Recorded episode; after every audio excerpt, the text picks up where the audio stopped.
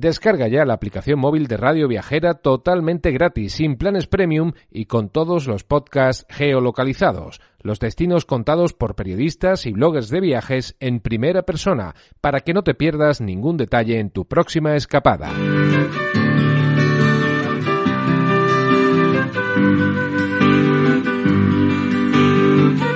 Bienvenido a este viaje a Ítaca.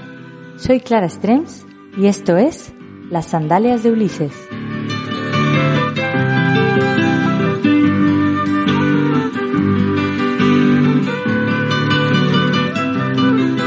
Viena es una ciudad culta como pocas. La cultura y los museos brotan como las flores en un jardín. Además de las múltiples salas de conciertos y preciosos jardines, la capital de Austria tiene tal cantidad de museos interesantísimos que es difícil elegir a cuál ir o verlos todos. En el programa de hoy te hablaré de los museos más importantes de Viena o los que a mí me parece que son más interesantes. Bienvenido al programa de hoy. Hoy viajaremos a los museos de Viena.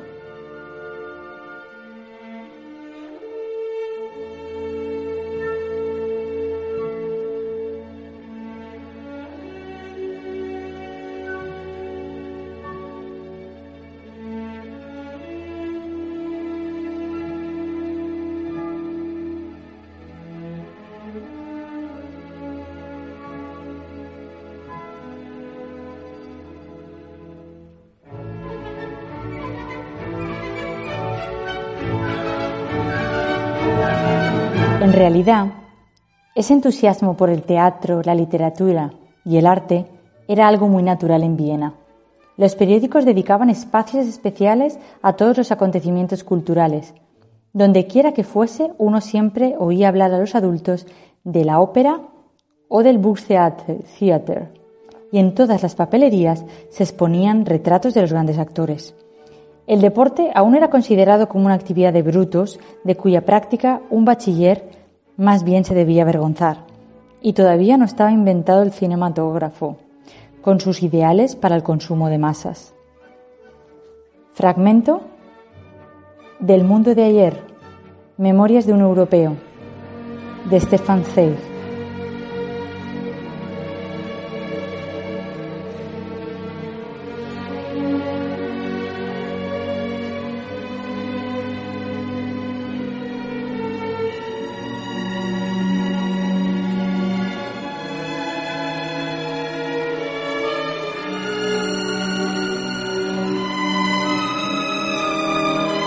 Viena es una ciudad tan maravillosa como inabarcable. Es una de mis ciudades favoritas. He estado cuatro veces y he de decir que aún me quedan muchísimas cosas por ver y por hacer, y especialmente museos. Tiene tantos y tan maravillosos que algunos no he ido y algunos he ido varias veces. Así que me gustaría hacerte una, bueno, una clasificación, no, vamos a dar un paseo por la Viena de los museos y te voy a llevar a recorrer sin necesidad de comprar ninguna entrada mis museos favoritos. Así que, como no podía ser de otra forma, me gustaría empezar por el Museo Belvedere. El Museo Belvedere es uno de mis favoritos.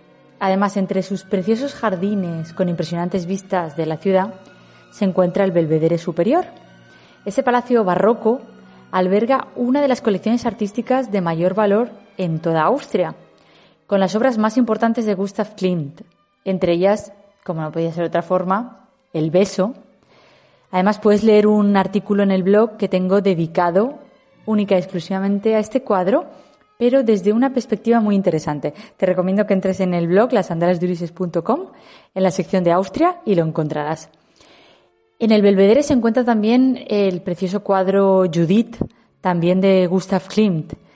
Me encanta. Es un cuadro que me gusta muchísimo verlo en fotografía, pero es que verlo en directo es súper hipnótico.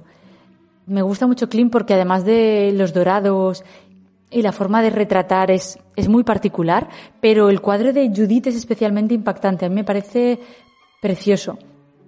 Hay muchas otras obras de Gustav Klimt en el Belvedere y también hay obras muy importantes de Egon Schiele.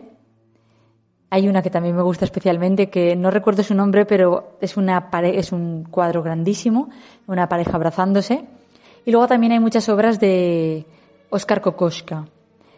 El Belvedere es un imprescindible, me parece un museo imprescindible. Además, pasear por sus jardines ya es espectacular. Sus salas de techos altos son preciosas. Solo pasear por dentro y contemplar, te diría dedicarle una mañana entera, pero es verdad que siempre parece que vayamos corriendo. Pero, pero es muy, muy, muy interesante. Y una vez has acabado de, de ver los cuadros, pasear por los jardines, porque además está como en rampa, en subidita, entonces puedes contemplar una vista de la ciudad muy particular. Luego también está el Belvedere inferior, que tiene un jardín barroco, pero que actualmente está cerrado por, por reformas. Entonces, si te gusta Klimt tanto como a mí, el Belvedere es uno de los imprescindibles. Pero también hay otro imprescindible si te gusta Klimt y Egon Schiele. Este es el Leopold Museum. El Leopold Museum se encuentra en el, en el Museum Quartier, que es un espacio que está lleno de museos y que luego en verano también hacen conciertos. Hay algún restaurante detrás. Es un espacio cultural muy interesante porque cruzas varias, varias puertas y dentro tienes muchos museos de, de distinto tipo. Uno de los más importantes o más recomendables, bajo mi punto de vista, por supuesto, en el Museum Quartier es el Leopold Museum alberga la mayor y más importante colección de obras de Egon Schiele del mundo, y así como obras maestras también de el fundador de la secesión, como es Gustav Klimt, y también de Kokoschka, entre otros. Estamos hablando de 5.400 metros cuadrados de museo, con 42 cuadros, 187 gráficos originales, dibujos y láminas pintadas, manuscritos personales y cartas, entre otros materiales de Gonchiele. Su fundador fue Rudolf Leopold, de ahí su nombre, el nombre del museo, y comenzó ya por 1950 a recopilar en grandes cantidades las obras de, de. Y Schele, la verdad es que murió muy joven, eh, a los 28 años, pero dejó una obra considerable que ahora puede ser admirada mayoritariamente aquí. Entonces, para los amantes de Gonchiele es un imprescindible y para los de Gustav Klimt, porque ahí se encuentra muerte y vida. Este cuadro también es, es una maravilla. Es, se ve en un espacio como la muerte observa, atenta, el movimiento de la vida. También podéis encontrar en el blog un artículo que habla de este cuadro y además un poco de las teorías de Freud. Es una fusión muy bien esa. Pero luego hay muchos más museos y hay otro que en este sí que he estado dos veces seguidas, las dos veces que he ido a Viena ido, porque me parece una maravilla de museo, que es el Albertina. La colección la, la inició el duque Alberto de Sachsen-Teschen, el hijo político de la emperatriz María Teresa, y la archiduquesa María Cristina. Por eso es el nombre del museo, de Alberto y Cristina, Albertina. Tiene en torno a un millón de grabados y 60.000 dibujos. En sus exposiciones temporales se muestran además obras tan conocidas como La liebre de Durero o Sus manos en oración. También los estudios sobre niños de Rubens y, por supuesto, como no podía ser de otra forma, obras maestras también de Shelley, de Klimt, de Kokoschka, pero también hay de Picasso, de Cézanne y de Rauschenberg, además de Monet, Renoir, Matisse, Miro y Picasso.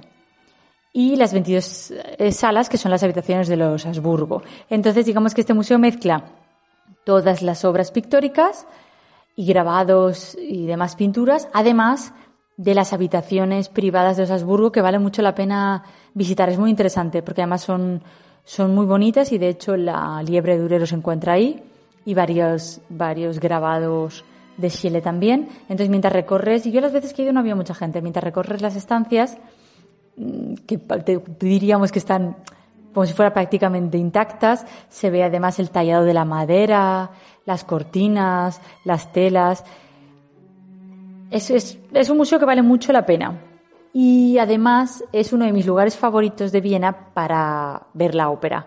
La ves en la parte de atrás, pero es que el Museo Albertina tiene como una terraza, puedes subir por unas escaleras mecánicas o por unas escaleras normales. Y en las escaleras normales tienes una terraza que da justo a la parte de atrás de, de, la ópera. Y también es muy bonito. Y detrás tiene el jardín, un jardín precioso, en el que además de pasear se pueden ver algunas esculturas interesantes. Entonces, el espacio en sí está en pleno centro de la ciudad y es muy, muy, muy interesante. Yo diría que es un imprescindible. Como imprescindible, yo creo que también es el Museo de Sisi. Este museo se encuentra dentro del Palacio Imperial de Hofburg y la muestra trata de una forma muy especial la vida privada de, de Isabel y además su rebeldía frente al protocolo de la corte, también cómo se refugiaba en la belleza, eh, el esfuerzo deportivo y los viajes, porque además hay un, está lo que era su gimnasio, donde se, cepillaba el pelo, hay varios ejemplares de sus vestidos y se puede ver su famosa cintura de avispa, y además otras partes más oscuras de su vida, como fue la muerte de su hijo en extrañas circunstancias de la que no se recuperó nunca más y a partir de ese momento vistió ya para siempre de, luto, hasta su asesinato en el año 1898 en Ginebra. Es un museo muy interesante porque hay veces que parece que, que sí está demasiado vinculada a la película y parece que su vida era como muy de color de rosa y muy romántica y nada más lejos de la realidad. Tuvo una vida en palacio bastante complicada porque ella estaba acostumbrada a, vivir más libremente, más cerca de, del campo, sus palacios de su familia era un poco más al aire libre y aquí la vida en Palacio era mucho más encorsetada y además su suegra era muy estricta y la verdad es que lo pasó bastante mal. Entonces te acerca de una forma muy interesante a su figura y a mí me gustó muchísimo el museo. Yo también creo que es muy, es muy, muy, muy interesante y desmonta muchos prejuicios sobre ella.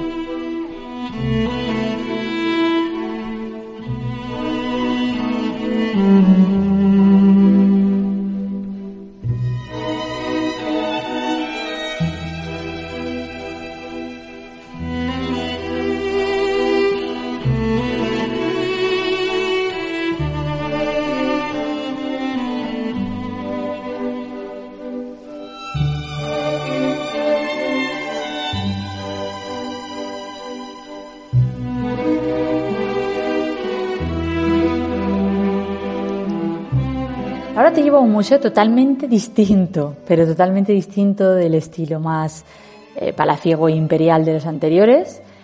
La Kunsthaus Wien es el museo de Unders, Underwasser.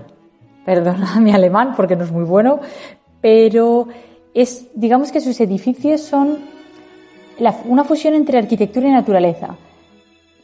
En su interior se encuentra la mayor colección de obras de eh, Hundertwasser, porque además al, artista, además de sus cuadros, le preocupaba mucho la ecología.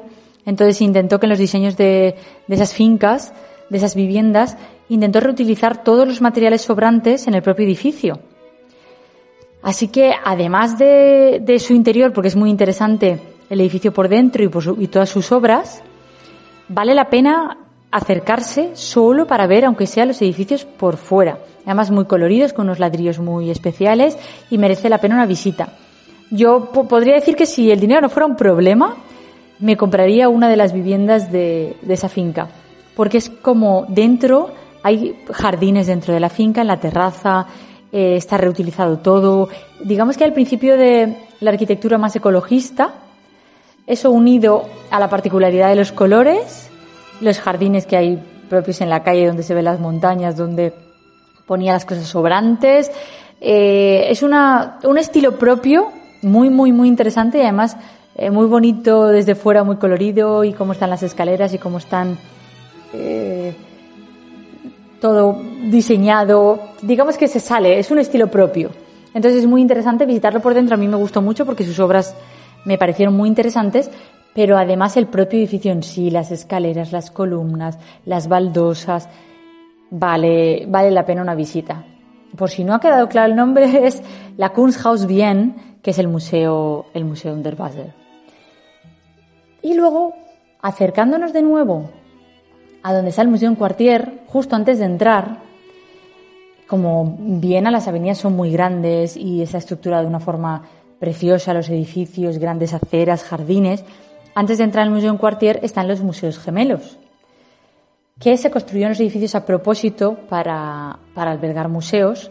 Entonces son los dos prácticamente iguales, miran uno frente al otro y en medio tienen un gran jardín. Uno de ellos es el Museo de Historia de Arte, que es muy interesante, y en él los pisos además se dividen por temáticas. En la planta baja del museo se encuentran las exposiciones dedicadas a las antigüedades orientales, griegas, romanas y egipcias. Y la primera planta está dedicada especialmente a la pintura. Y allí hay obras de Velázquez, de Tiziano, de Rubens, de Rafael de Rembrandt, entre otros. Solo por la espectacularidad de su edificio ya vale la pena, pero además por los tesoros que alberga, más aún. Eh, estamos llegando a la conclusión de que bien hay tanto que ver y todos los, los pintores, hay obras suyas en cualquier museo de aquí, cualquier museo de Viena eh, alberga grandísimos tesoros. Frente al, a este museo, frente al Museo de Historia del Arte, se encuentra el Museo de Historia Natural. Y en su interior, además de cosas, ahora comentaré, se encuentra dentro de este museo, se encuentra la que está considerada como una de las piezas más valiosas de este Museo de Historia Natural. Y es la Venus de Willendorf. Es una estatuilla así como si fuera, seguro que sabes de cuál estoy hablando, como si fuera un poco redondita y regordeta, que es la estatuilla de la fertilidad, que tiene más de 24.000 años de antigüedad. Es el gran tesoro del museo, pero también hay una sala de dinosaurios con, con huesos de dinosaurios, la sala de los meteoritos y luego una gran cantidad de animales disecados muchos de los cuales están extinguidos ya en la actualidad y otros están en peligro de extinción. Con lo cual se considera un tesoro en sí mismo porque muchos de esos animales no se podrán volver a ver jamás con vida. Entonces, aunque no nos guste ver animales disecados, digamos que a nivel tesoro es muy importante porque no se conservan otros más que esos.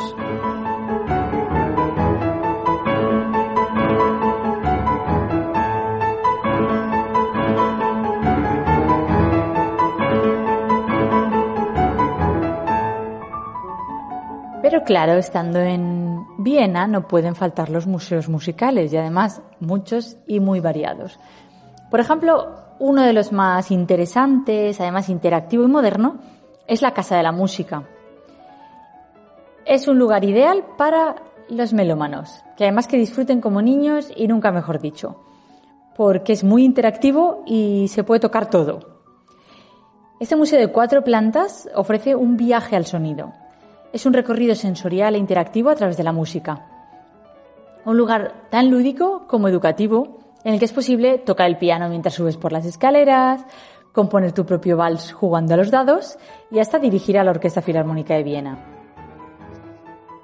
Está dividido además por temáticas y tiene un planteamiento muy interactivo. Nos permite acercarnos a los grandes compositores, además incluso hablar con Mozart y vivir en primera persona cómo fue perdiendo audición Beethoven, además de descubrir a, otros compositores como Schubert o Haydn. Y por supuesto, como no podía ser de otra forma, bailar con los valses de Strauss. A mí me pareció muy divertido, además tiene un horario muy extenso, eh, cierra prácticamente a las 9 o 10 de la noche, o sea que cuando han cerrado todos los museos, este es ideal, porque muchas veces el problema que tenemos es que la mayoría de museos cierran a las 6 y, claro, ¿qué haces? ¿Cómo te organizas el tiempo? Este museo es ideal porque está abierto, no sé decirlo con seguridad si está a las 9 o las 10 de la noche, pero vamos, un horario muy extenso y además es mucho más divertido. Entonces es ideal también para ir con niños porque se puede toquitear todo.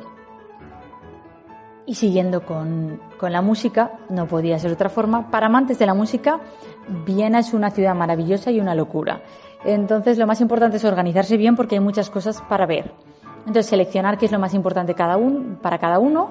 Si a ti te encanta la música, habrá museos más imprescindibles que otros. Y en cambio, si eres más de, arte, pues yo te recomendaría los primeros que, que te comentaba. Si eres muy amante de la música, el museo interactivo es más divertido, sobre todo si vas con niños, pero un imprescindible probablemente sea la Mozart House, la casa de Mozart en Viena.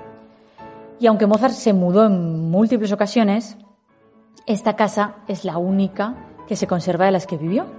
Y es además su, su casa museo.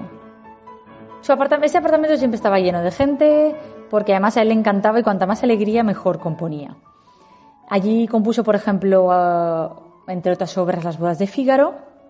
Y en el museo se puede hacer un recorrido por su vida personal y por su obra. Y además descubrir, a mí me pareció muy interesante eh, su paso por la masonería y luego algunas facetas de su vida, eh, sobre todo su afición al juego y luego su muerte con apenas 35 años. Entonces digamos que empieza de, más alegre a, un poco más triste hasta el requiem. Entonces es muy, es muy interesante. Son varias plantas, eh, lo, han, lo remodelaron hace, hace unos años y vale mucho la pena, aunque no quedan muebles, no quedan muebles originales, pero al final es, hay algunos que sí que se ha conseguido recuperar, pero es para ver cómo vivía él, cómo se desarrolló, entonces, una, una visita a través de su música también. Entonces es muy interesante para los, sobre todo para los amantes de la música. Y también, si eres amante de la música, por supuesto, la casa de Beethoven en Viena. Aunque hay varias, porque por fortuna se conservan bastantes de las casas en las que vivió Beethoven y hay algún eh, otro museo pequeño.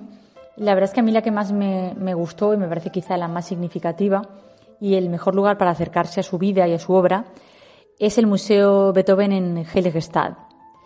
Hay que coger un tranvía porque se encuentra en lo que antes era una ciudad, una población balneario, que era Heiligestad, y ahora es un barrio residencial de, Viena. Además es, muy agradable porque el centro de Viena, a pesar de tener muchos jardines y tal, tiene, es más bullicioso. Coges el tranvía y comienzas un viaje como en el tiempo, como hizo el propio Beethoven con su mudanza, y entras en un barrio en el que todo es verde. De hecho hay una colina, muchísimos parques, muchísimos jardines. Eh, luego se escuchan las campanas de la iglesia. Desde, su, desde una de las ventanas de su casa se ve el jardín, además también la parte del jardín es interactiva para escuchar. Y va recorriendo las etapas de su vida desde que llegó de Bonn y luego se tuvo que volver. Y luego puedes vivir en primera persona toda la angustia y el dolor que le provocó la, la sordera y cómo intentaba trampear, digamos, varias técnicas para poder escuchar mejor, eh, ponerse una especie de caja de resonancia en el piano, claro, lo intentó todo hasta que, hasta que se quedó sordo totalmente. Siguiendo los pasos de, de Beethoven, también está el Museo del Teatro, que tiene además su sala heroica, donde se estrenó la sinfonía que da nombre a esta sala, donde se estrenó Heroica. Luego también la Pascualita House, donde compuso Fidelio, que es otra de las casas que se puede visitar. Y algunas de otras de sus viviendas son los restaurantes. Entonces sería una especie de dejaríamos de estar visitando museos para hacer una ruta gastronómica musical, que también sería interesante. Y por supuesto, no puede faltar el pabellón de la secesión, porque aquí se encuentra el espectacular friso de Beethoven, que además es la obra de Gustav Klimt. Entonces aquí estaríamos eh, fusionando dos cosas impresionantes que además te ponen la piel de gallina, que sería la música de Beethoven con la, la pintura y la obra de Gustav Klimt, además en un edificio que es precioso en sí mismo, que es el pabellón de la secesión. Entonces yo tenía, yo tenía muchas ganas de visitarlo, lo pude visitar la última vez, y he de decir que me caía una lágrima por el rostro y todo porque escuchar la música mientras estás recorriendo eh, con los ojos todo el friso de Beethoven es una experiencia que va más allá de visitar un museo. Por eso no lo había incluido como si fuera una visita a un museo porque diríamos que esto es una experiencia sensorial completa que va desde los detalles del arte a la profundidad y la intensidad más potente de Beethoven. Es un imprescindible desde que la verdad es que desde que se puede escuchar que es este año, es una visita imprescindible y es una maravilla. Y si aún te has quedado con más ganas de música, por supuesto, como no podía ser de otra forma, la mayoría de compositores o los mejores compositores del mundo vivieron en, en Viena, con lo que se puede visitar la casa de Haydn en Viena, y también se puede visitar las casas de Franz Schubert. Está, la verdad es que Schubert nació en una pequeña cocina de un apartamento ubicado en Nudelfeldstrasse 54. Y la casa natal del compositor es hoy también un, un, museo con objetos personales suyos, como por ejemplo sus famosas gafas, algunos retratos y documentos. Y luego se puede visitar el apartamento de su hermano también. Allí se puede encontrar un mechón de, pelo del compositor y otros objetos personales. Y luego el piano que pertenecía a su hermano que él, tocó también. Y también se puede visitar la casa de Johann Strauss, que es el apartamento en el que vivió el rey del vals, que se encuentra en la Pratestrasse 54. Y es un museo dedicado a Johann Strauss hijo. Así que si te has quedado con ganas de, más museos y más música, hay muchísimos más museos en Viena. De hecho, dentro del Museo Quartier también está el Museo eh, Mumok, o por ejemplo el Museo de Freud, por supuesto, que ya hablamos en el, en el programa de Freud, en el, en el podcast, con lo cual si tienes más interés en qué ver en ese museo, eh, puedes escuchar el, el podcast completo. Y por supuesto también el Museo del Tercer Hombre, de la película, en el que también comento y hablo sobre él en el podcast de Viena de cine. Es muy difícil quedarse con unos pocos museos, con lo cual la verdad es que menos de se puede ir a Viena un fin de semana, pero para sacarle provecho hay que ir varios, varios días y por lo menos porque además de ver los museos hay que pasear y disfrutar de la ciudad que es fantástica y maravillosa y por supuesto los, ver más los palacios imperiales. Nos quedaríamos, necesitaríamos muchas horas para poder describir todos los museos, pero bueno, quería hacerte un recorrido por los museos que yo creo que son más interesantes y por qué. Y sobre todo si, como te pasa como a mí, que a mí me encantan eh, los cuadros, entonces siempre, siempre suelo visitar museos. Eh, con lo cual, Viena para mí es una maravilla. Como volvería en cualquier momento porque cualquier museo que vayas a ver es fantástico y es una ciudad preciosa que tanto por fuera como por dentro los museos son auténticas joyas. Sí que espero que hayas disfrutado de este breve paseo por las obras de arte y los museos de Viena. Y nos vemos en el próximo programa. Puedes encontrar muchos artículos sobre Viena en el blog lasandalesdulises.com y seguir escuchándome en los podcasts en Radio Viajera. Hasta el próximo programa.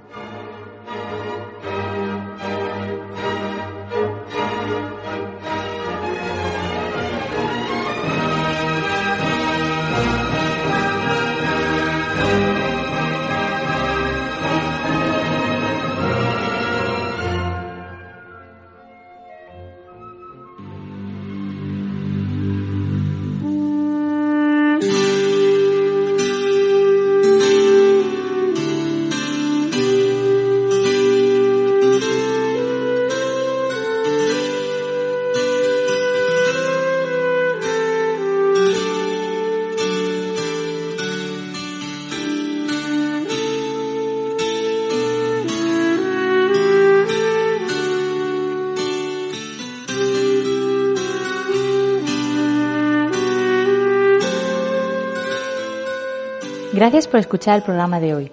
Soy Clara Strems y esto es Las Sandales de Ulises. Puedes encontrarme en lasandalesdeulises.com, ahí tienes todos mis artículos, en redes sociales, tanto en Facebook como en Twitter como en Instagram, y todos los podcasts en Radio Viajera. Te invito a que compartas tanto los podcasts como los artículos y le des me gusta. Nos vemos en el próximo programa.